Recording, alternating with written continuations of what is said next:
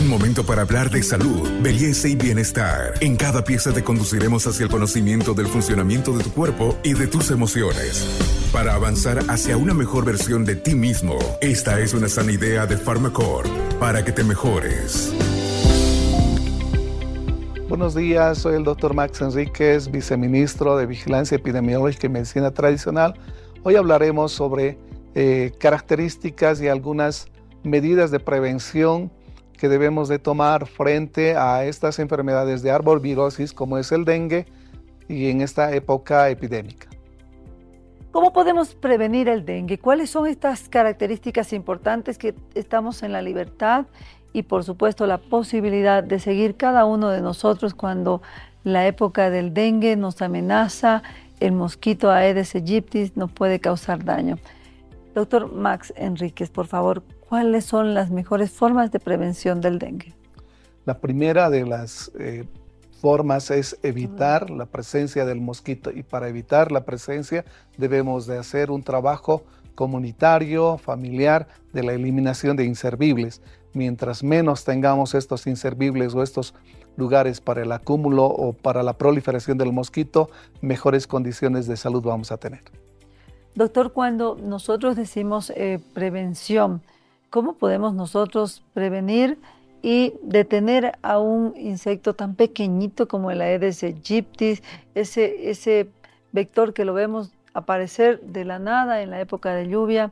¿Qué medidas son las más acertadas que ustedes como autoridades nos pueden recomendar, doctor?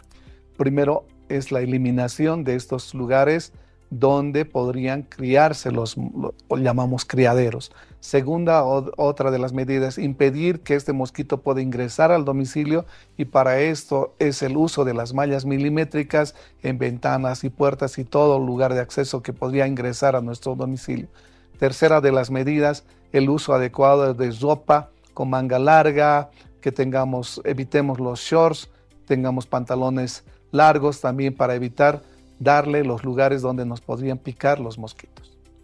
Doctor, eh, muchos eh, han dejado prácticas que veíamos nosotros en nuestras abuelas, en nuestras mamás, por ejemplo, los mosquiteros, dicen, hace mucho calor, no puedo soportar el mosquitero, pero ¿protege el mosquitero, doctor? ¿Y de qué forma? Sí, sin duda que un buen mosquitero va a impedir que se, primero que nos va a permitir descansar adecuadamente, porque la presencia del mosquito es bastante molesta, está provocando picaduras y sobre todo cuando tenemos esta temporada de vacaciones, gente que no está acostumbrada al mosquito se traslada hacia el oriente y no hace el uso adecuado de un mosquitero, va a tener problemas de salud.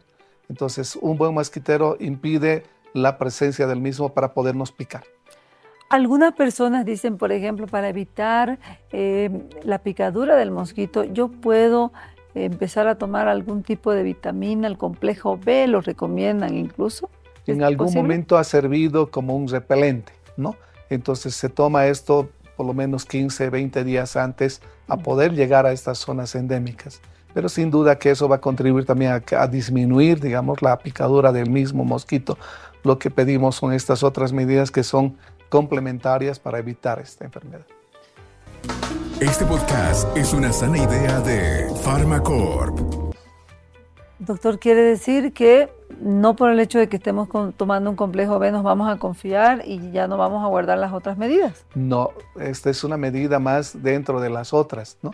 Las otras siempre es evitar que haya el mosquito y para evitar tenemos esas otras prácticas que son previas a que podamos tener el mosquito adulto.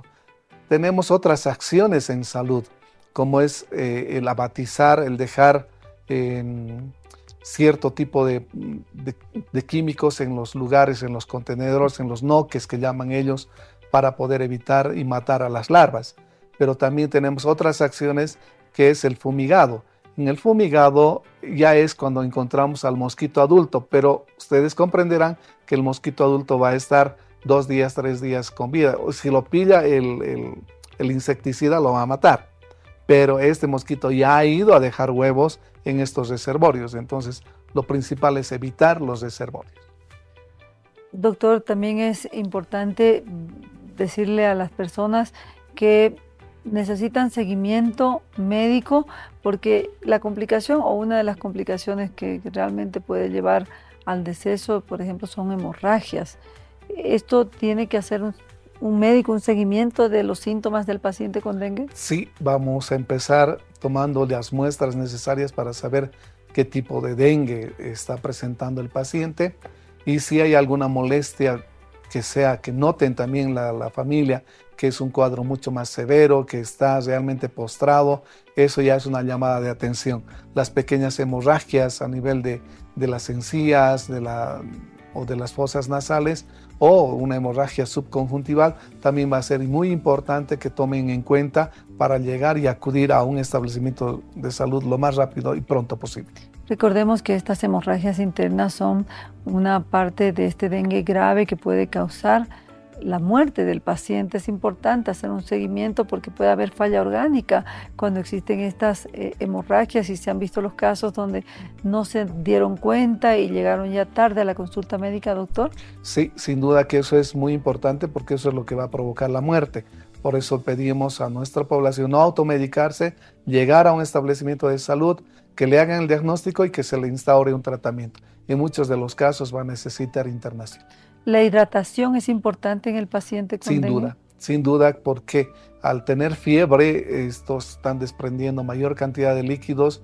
Al tener hemorragia hay un shock que está determinando y el tomar líquidos, el consumir líquidos, siempre va a amortiguar.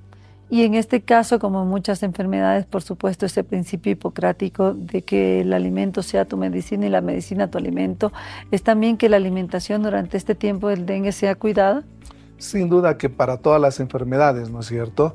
Los niños más propensos también van a ser los más gorditos, los niños que van a tener mayor dificultades son ese tipo de características que tienen o tienen algún tipo de enfermedad de base. Esto asociado a la enfermedad del dengue se complica muchísimo más. Por eso que el ejercicio adecuado, el ejercicio eh, constante permanente y una buena alimentación son fundamentales para el desarrollo adecuado tanto de los niños como de los mayores.